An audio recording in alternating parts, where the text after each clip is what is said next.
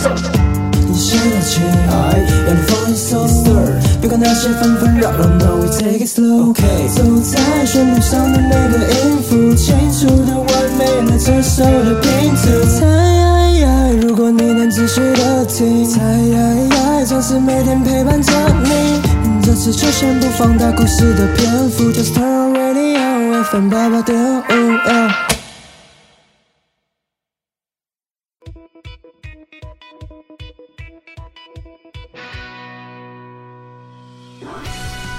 领略电影的世界，带你深入导演的心里，让你不止再次爱上经典电影，也让你忍不住想再看一百遍。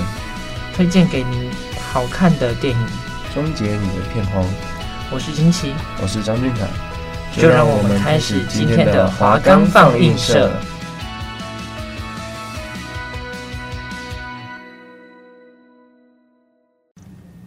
节目可以在 First Story、Spotify、Apple Podcasts、Google Podcasts、Pocket Casts、Sound Player 等平台上收听，搜寻华冈电台就可以听到我们的节目喽。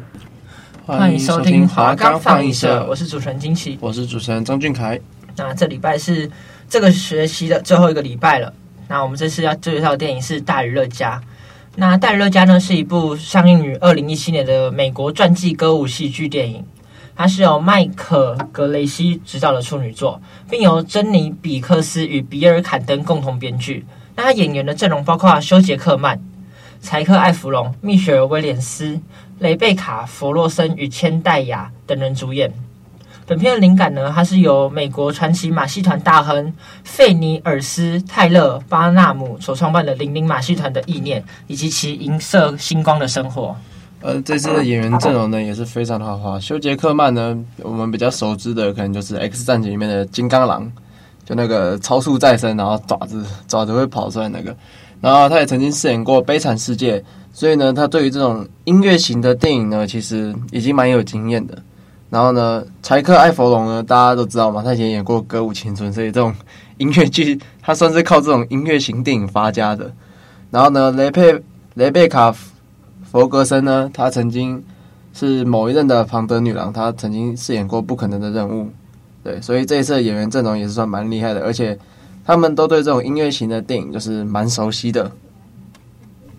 而休杰克曼呢，曾经凭借《悲惨世界》呢，在奥斯卡金像奖的最佳男主角受到提名，然后《悲惨世界》也使他获得金球奖的最佳音乐喜剧节目的男主角，所以。相信呢，就是这种音乐型节目，在他的带领之下呢，肯定能有很好的成效。而柴克·艾弗隆呢，他首部演的电影呢，就是我们所知道的《歌舞青春》，就是一部以音乐为主的电影嘛。虽然他后来呢演了很多电影，就是摆脱那种唱歌调的形象，但是我相信这种歌舞剧偏多的电影，对他来说一定也是驾轻就熟。所以，蛮期待他们在这部电影里面会有怎样的结合跟表现。那其实呢，这部片啊，就是大家对它的评价其实褒褒褒贬不一啦。啊，影评人是普遍称赞的演员部分，然后还有音乐与制作的质感，然后批评的电影中破格呈现的取向。一些评论家称之为虚假的鼓舞人心和肤浅。那可是这部电影，它在第七十五届金球奖上也入了最佳音乐及喜剧电影和最佳音乐及喜剧类电影的男主角奖啊。电影最后呢，这部片虽然没有得到就最佳那个就是电影奖，可是它还是有提名到第九十届奥斯卡的金像奖。好，那么接下来呢，就让我们来听一下这部电影大致上是在演什么的，我们来了解一下剧情的部分。嗯，这部电影呢是改自马戏团创始人 P.T. 巴纳姆呢他的真人真事的故事。呃，巴纳姆呢正带领他的马戏团进行最伟大的表演之中。在无尽的掌声里，回想到他的童年时代，他父亲呢是一名替纽约富裕的哈雷特家工作的裁缝，他因此机缘与哈雷特家千金夏利蒂相遇，并互相吸引。不久，巴纳姆因父亲骤逝而成而成为街头挣扎求生的孤儿，夏利蒂则被送到外地的寄宿学校，但他们透过书信保持联系。直到他们成年后再度聚首，两人互许终身，成立家庭。之后育有两个女儿卡洛琳和海伦。他们一家过着拮据的生活。尽管夏利蒂感到非常满足，但巴纳姆却渴望带给他的妻女更多。啊，巴纳姆他原先是在一家船运公司担任文书处理人员，但因为船运公司破产，然后所以他失业了。他的冒险呢，利用了前雇主所失踪的船舶所有的所所有权的文件作为抵押，欺骗银行给他一笔借贷的基金，可以创业。那接着，巴纳姆在曼哈顿市中心购买了巴纳姆的美国博物馆，在那里展示着他自认为具吸引力的各种蜡像，然而却一点也不受大众的青睐。巴纳姆听从女儿们提出的“活着东西才有趣”的建议，便四处寻找奇人异事。这也就是，也就是各种受到不就是不好待遇的非主流人们，或是少数主义与生理缺陷人士来作为他的表演者啊，并由他自己领衔主演。尽管遭到保守人士的抗议和评论家的批评，从博物馆改成戏院后，仍受到大量的。观众的吸引，然后表演上也的票房也获得很大的成功。而巴纳姆根据评论家对他的表演的嘲讽，并把他的事业重新命名为巴纳姆的马戏团。巴纳姆一家因赚来的财富而过上好日子，还搬到了夫妇两人从小梦想的宅邸，也就是哈雷特家的隔壁房子。为了进一步得到上流社会的认同，巴纳姆跟出身名门的剧作家菲利卡莱尔商谈。以自由挥洒才能和一城分红的条件，说服他成为合伙人，加入马戏团。卡莱尔运用他的人脉，使巴纳姆跟他的马戏团觐见维多利亚女王，提高名声。在宴会上，巴纳姆遇到著名瑞典歌手珍妮·林德，成功说服他到美国演出，并担任他的经纪人。卡莱尔与马戏团中的混血非裔空中飞人安妮·惠勒彼此互相倾心。但他却碍于世人对他俩结合会有的感官而迟疑不前，惠勒也只能为残酷的现实而感到伤心。林德在美国的首次演出就获得瞩目的成功，然后巴纳姆也终于得到上流社会的赏识，便以此对从来不认同他的岳父母岳母示威。巴纳姆之后便决定带领着林德进行全国巡回演出。尽管夏绿蒂劝说他不应无止境地渴求更多人的认同，应该尽量把时间留给家人，也阻止不了巴纳姆的野心。另外，巴纳姆还把与他距离越来越远的马戏团交给卡莱尔打理。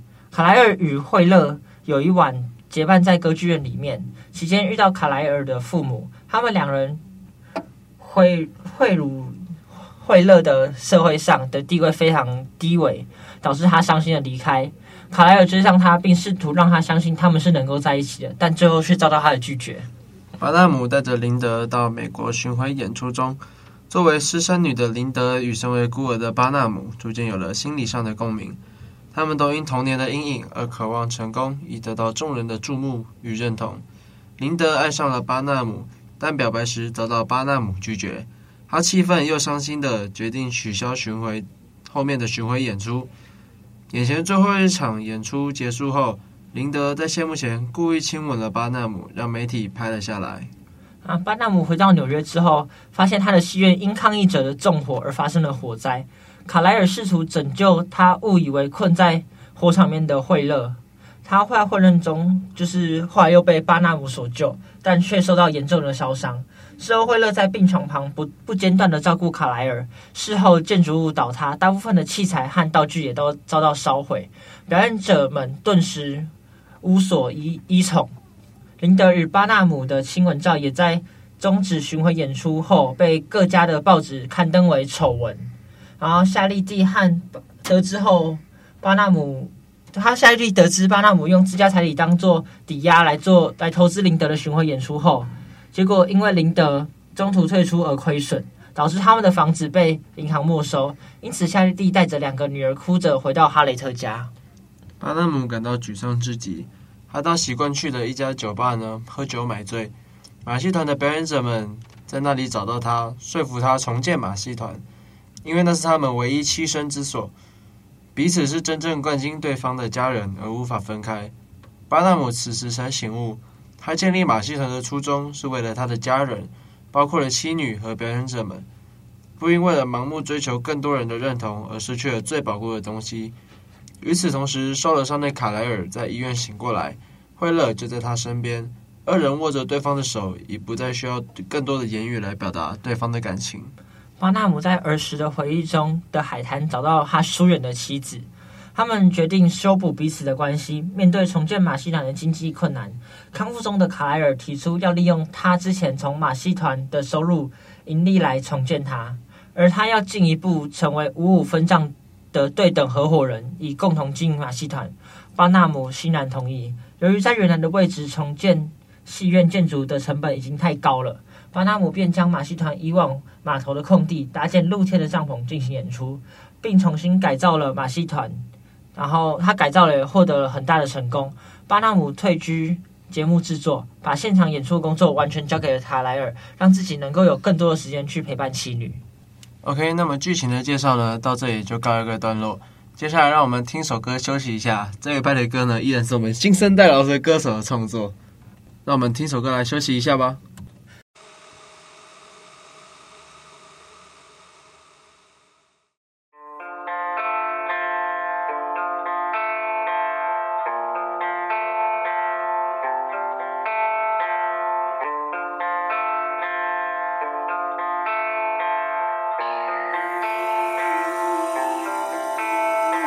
在漫漫长夜的笼罩下，似乎有些宁静对于自己传递的声音，我尝试着聆听。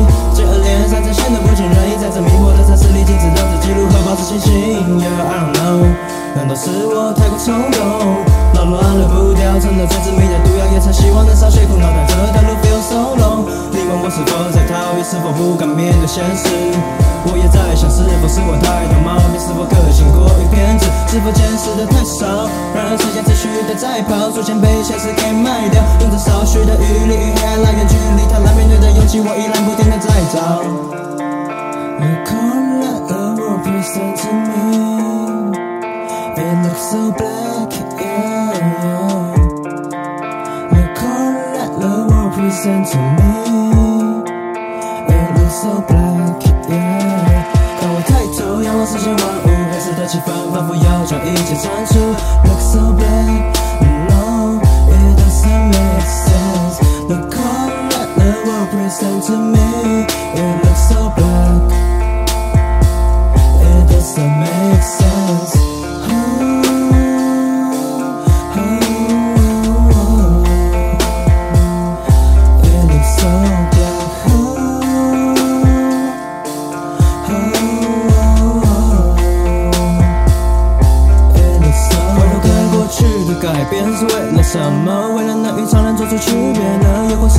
着内心不受外在声音拉扯？到头来的目的貌似也没达成。那我还是我吗？这个问题不断在脑里浮现。空有躯体，而灵魂却早已不见。有太多疑虑需要被解答，但你依旧逃避出现。有多少感受言语无法形容？习惯了沉默，却忘了如何诉说。Oh my dear God，你开启了无数条路走，唯独留下孤身的我。往往到了最后，都像是一个人，lonely or not 也长吗？不如跟自己做个朋友，哎，你说呢？Look all that the present to me, it looks so black, yeah, yeah. Look all that the world presents to me, it looks so black, yeah. 当我抬头仰望世间万物，黑色的气氛仿佛要将一切铲除。It looks so black. No, it doesn't make sense. The color world presents to me, it looks so black.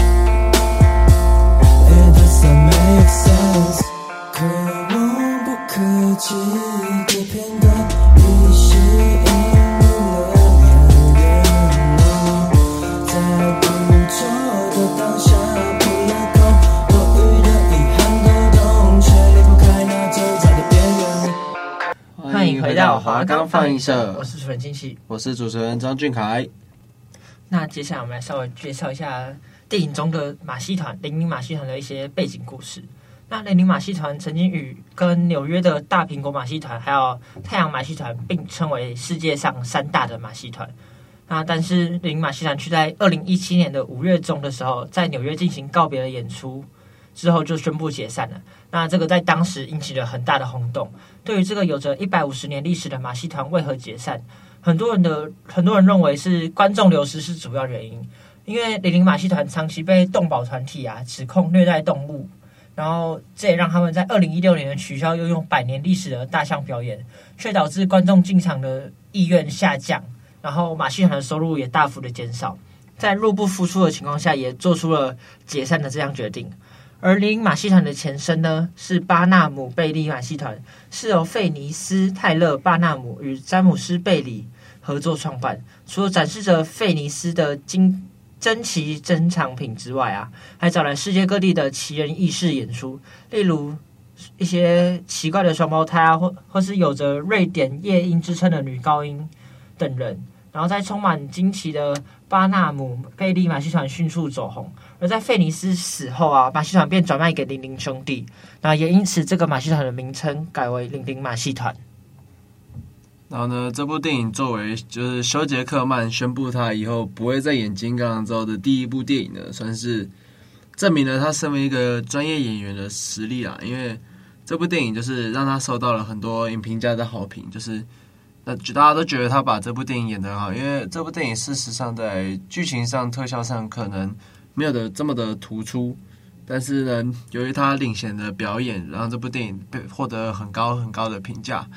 然后呢，这部电影当中提到了很多嗯不被正常人所接受的一些我们所谓的怪人表演。好了，就是他也没有说到，就是呃，就是。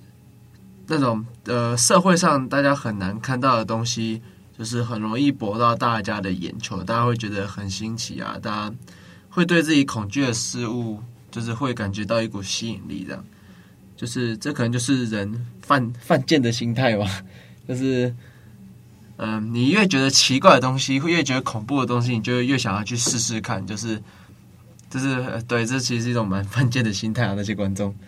然后里面有提到很多怪人表演是不被社会大众所接受的，但是他们那边很多的事情，其实，在我们现在社会来看就蛮正常的。像是它里面有一个人最高身高好像只长不到一百公分吧，里面有其中一个怪人。那在我们现在现，在他们以前可能就觉得哦，一个怪人长不矮小朋友这样，在我们现在来看可能就蛮正常的，可能就侏儒症嘛。因为毕竟我们其实蛮常见的啦，对，在现代社会中，但其实就其实。在以前，大家可能会觉得是奇人异事啊，他们社会上可能就会受到一些歧视，所以他们可能才会被马戏团找去表做表演啊，以此维持自己的生计。但如果把它放到现在，大家可能会就是把它当正常人看待，可能就是时代的转变啊。因为毕竟他们在那个年代，呃，他们身上只要有一些跟正常人不同的地方，他们谋生不易啦。他们最终的去处，大多数也就是打零工。打零工说不定还没有人会接受他们。那那他们唯一赚钱的方法，可能就是像电影里面这样子去参加马戏团的演出。那毕竟没办法，以前社会比较封封闭嘛，封建。对，那所以放在我们现在社会上，可能不会遭到这么多歧视。但是其实现代人还是有蛮多人会去歧视那些跟我们不同的人嘛，像是呃。我们就是因为他们从意义上来讲是一样，像是我们现在所谓的性别歧视啊，有人歧视同志嘛，那他们只是跟我们不一样而已，就所以会遭受歧视。跟电影里面那些人是一样，他们只是有一些身体结构跟我们不一样，这不是他们可以决定的，对。可是他们还是会遭到歧视，对。所以这其实蛮没有道理的。其实也不是说现代社会是比较能接受这些人啊，但偶尔可能还是会有一点点异样眼光看待，但可能就是。只看那么一眼，哎，好像怪怪的。他比较跟我们不一样，不会像他们以前会把他们当成真的是很奇怪的人，可能来自异世界那种感觉。拿石头丢啊！对啊，拿石头丢啊！现在只能去表演。像里面他有演到一幕是，当那个马戏团的团长他去找演员的时候，那就找到一个满是胡子的一个女高音。他其实他看起来很像男生，但其实他是一个女生。那他也只能因为他的长相问题，他只能躲在一间很隐秘的洗衣厂去工作，然后在那边唱歌。是这种，就是放在我们现在医学其实都蛮好解释的啊，但是在以前没那么发达的时候，他可能就要活得辛苦一点了，对吧？所以越接近现代的一些马戏团表演，除了就是有些开始从奇人异事变成一些动物，那可是动物也会受到一些动保团体的一些质疑啊，质疑你在训练动物的时候虐待动物啊，不给他们自由什么之类的。所以现在像那种太阳马戏团也慢慢转变成为就是一些特技演员的一些天地啦，以人人类表演为居多啦，对啊，也很少动物会去表演了。对，因为像这种怪人秀，其实在以前好像蛮盛行的，像。呃，我们所熟知的一部歌舞剧《歌剧魅影》里面好了，他的男主角原本也是出自一一个怪人秀，因为他长相天生畸形嘛。可是没有人会发现，就是原来哦，他是一个这么有才华的音乐家。对，可能在他们的那个跟我们不同的外表之下，说不定其实他们有他们特别擅长的东西。啊，每个人的潜力不一样啦，所以不可以这样去以外表去评断评断其他人。就像、啊、虽然说我们现在社会。比较那么开放一点啊，但还是会有人以外表去评判评断一个人，对吧？你看霍金，对不对？上知天文，下知地理，地理，对对对，地理地理，绝对不会是瘫痪的，乱讲话，乱讲话。反正就是，虽然说他生了病，但其实他是一个很聪明的一个人，所以其实你也不能以他的外表、他的一些生理状态去评断这个人的智商啊，他聪不聪明啊什么的。他搞不好有自己很好的一些才华，对吧？因为他们毕竟就是俗话说得好，就是人不可貌相。那说不定在他一些跟我们不一样的外表之下，他藏着一份特别的地方啊。就哪怕他没有特别突出的地方，好了，那即便就是他只要有着一颗善良的心，那为什么我们可以去排挤他？为什么我们可以社会就是应我们社会应该是要包容他、接受他的？因为毕竟现在社会已经这么开放了嘛，就是我们中国还是一句，就是他们的这些身体状况不是他们可自己可以决定的。如果今天是今天，如果他能长得漂漂亮亮，对不对？谁愿意？谁愿意长相畸形，对吧？对啊，如果你今天可以有很好的身材啊，或是一些面貌，谁愿意长得那么那样？但其实我也有认识。一些人他会觉得说，你不需要不需要让我什么，就是我跟你们一样，你不需要特别给我一些礼遇。就像有些可能行动不是那么方便的人，他可能自己会觉得说，我明明就跟大家一样，你不需要，你不要只要把我当正常人看待就好，你不需要给我一些特别的优待什么的。对啊，因为你在我们眼里可能善意的帮助好了，那在他们眼里可能觉得说，你现在是在可怜我、怜悯我，还是怎么样吗？就是你现在可能会在会觉得说，你是不是在瞧不起我啊？对，会加剧他的一些自卑感吧。对啊，因为他自己能做到的。嗯，有些人会这样觉得啊。像虽然说原原住民方面，他可能他们可能不是畸形，但我就是他们社会上会给他们一些优待啊、加分啊、什么保障名额什么之类的。但其实我高中的时候有同学是原住民，但他就是觉得说，我明明就跟大家一样，为什么我需要用到这个加分系统？对啊，就是他觉得我不需要用这个加分系统啊？为什么？为什么我一定要用？加分来跟我当同学？哎哎、欸，不是啊，他 人家成绩也很好啊，为什么他一定要利用这个加分系统才能上很好的学校什么的？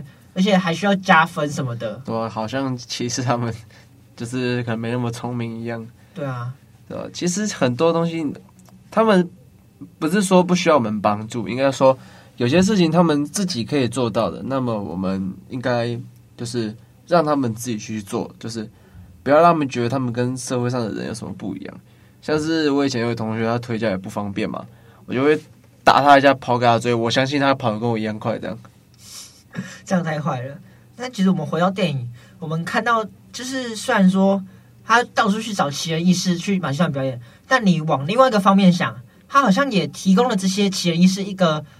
展现他们自我的一个园地，就展现他们一些他们自己的特长啊。对啊，也也提供了他们一些工作机会，去给他们表演，给让让世人见到他们其实是很厉害、很棒的，比一般人还要厉害的天地。因为像是，因为里面有说到嘛，就是那是他们唯一一个家，就是只有在那里，他们才会感觉到说，嗯，他们有真正的在关心彼此，有人在关心他们这样子，就是有他们有一个归属感，因为毕竟他们都是被。被社会上所歧视的一群人，他们在马戏团里面才会有一个归属感。像是你刚刚说到的种族问题，好了，里面有一个女生就是安妮惠勒嘛，那个空中飞人表演的那个，嗯，她也是因为就是种族关系被喜欢的人的爸妈去做了一些歧视，然后嘲笑社会地位低微这样子。欸、其实饰饰演安妮惠勒那个演员的女主角好像是那个、欸、蜘蛛人，那个玛丽珍。哇哦，蜘蛛人他女朋友，对啊，他还敢他人家还敢歧视他、啊，等下蜘蛛人冲来揍他怎么办？那其实就是以以前的社会来讲，就是地位的高低很重要啊。但以我们现在来讲说。大家的思想会比较开放，而现在是人人平等的一个时代，可是所以大家比较不会去歧视这种阶级的问题啊，种族啊，我穷我骄傲，对啊，种族啊，阶级的一些问题，就是也不是不歧视啊，就是嗯，不方便去歧视，对，被抓到会上新闻，对，对啊，所以其实你看，因为上新闻，所以其实大家也很也很去重视这个这项议题，对，其实蛮多人在关心这种议题，就是。要怎么去帮助那些嗯不被社会接受的人，或者是民族去融入我们的社会？那其实就是电影中他们也有讲到一句我觉得蛮有意义的一句话，他说：“带给别人快乐是最高贵的艺术。”这句话就是他也是费尼斯泰勒巴巴纳姆的他的一个名言啊，其实他也是马戏团的一个核心价值，他可以说是交代了费尼斯一路走来的心路历程。那其实这部电影最后的那个部分，我也是蛮感动的，就是他选择放弃人人就是在大家面前表演的机会，然后转居幕后，然后去陪伴自己的家人。对啊，他其实还蛮，就是他的合伙人也愿意拿出他们在马戏团所就是赚到的资产，然后维持这些奇人异事他们的生计啊什么的，也拿出来做表演。哎，其实他大可可以不用拿出来啊。他给自己过得很好，可是他选择了无私的付出。毕竟他是一个富家子弟嘛。对啊，他选择，可是他也是选择无私的付出，让让这些奇人异事有一个家吧，有一个归属感。因为其实可能在以前的社会，这些钱就是这些人，可能也不被他自己的家人接受，那只能寻找跟他有相同经历的人待在一起。所以可能马戏团就是一个地方。那如果当这个马戏团没有的话，他们可能就会继续在社会上受到一些歧视什么的。对啊，其实我觉得这部电影蛮有意义。你看家，他们对家的定义，我觉得也有做一个定义，就是他们那时候房子不是被人家烧掉吗？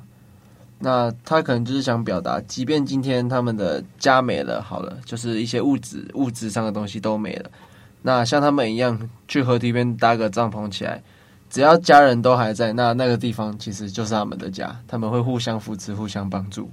对啊，就是。那个嘛那个房子只是一个形式，那就是他们其实最主要还是心理的一些状态，他们可以一起生活在一起啦。就是物质上的东西其实真的也不是不重要，就是不要过分追求啦。对啦，相对来讲不是那么重要，但重要的是你心里的一些数值啊什么的。因为像男主角就说了嘛，他为了创办这个马戏团，就是获得社会地位的初衷，其实就是为了他的家人。那他到最后已经有些本末倒置了，他为了追求那些物质的东西而去放弃了陪伴家人的时间。啊，直到他最后面回到了原本的地方，就一无所有的时候，他才想起了他还有家人。对，家人才是第一位啊！所以后来当他当他们东山再起之后，他也决定退居幕后。那其实物质的东西是有可能会消失的，但心灵上的事情比较难消失啦。大家会有一个认同的感觉。其实他赚的，退居幕后五五分，然后又还能陪家人。人家有出钱呢，他原本这个马戏团也是他赚的啊。五五分呢，我在后面，我在后面出一张嘴就五五分。很多节目制作人不是都这样吗？啊，有节目制作人也很辛苦，也要想一些节目啊什么的。白想吗？还不错啦。那其实这礼拜，谢谢大家这几周来收听。那这礼拜的。节目也差不多到这个时候了，很谢谢大家这几周来收听，蛮感动的啊，做了蛮多期节目的。我们也做了介绍了八部很好看的电影，希望大家会喜欢。希望大家可以喜欢我们介绍的这些电影，那也是希望大家真的可以去看一下，里面有些都蛮有意义的。对啊，我们就去尽量找一些很有意义的一些电影。对，不然我也讲不了半个小时啊。那我们的节目就到此为止了。谢谢大家收听本学期的华冈放映社，大家拜拜。